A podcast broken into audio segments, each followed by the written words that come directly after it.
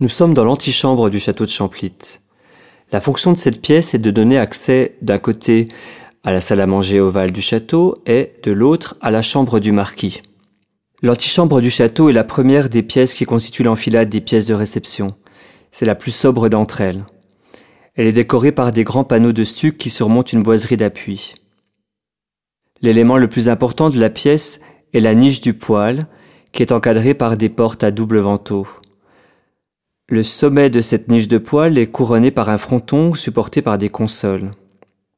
Des urnes à l'antique ornées de petites vagues sont posées de part et d'autre du fronton, et l'ensemble est surmonté d'une guirlande de fleurs sculptée sur le panneau rectangulaire.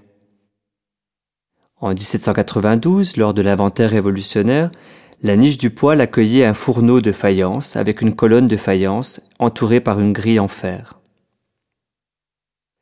Les quatre portes se répondent deux à deux de façon symétrique.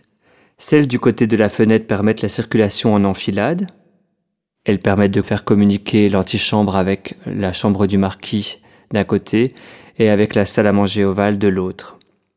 Une troisième porte donne accès à un placard triangulaire où l'on plaçait le bois qui alimentait le poêle. Les dessus de porte sont de simples panneaux moulurés dont les angles sont sculptés de feuillage. Une frise cannelée précède le plafond. La rosace de stuc est sculptée de feuillage.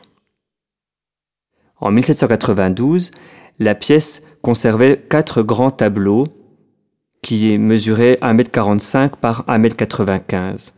Ils étaient encadrés de bois doré et représentaient des scènes de chasse. On y trouvait également trois petites tables en bois, cinq chaises tapissées, quatre chaises en paille et une lampe en verre.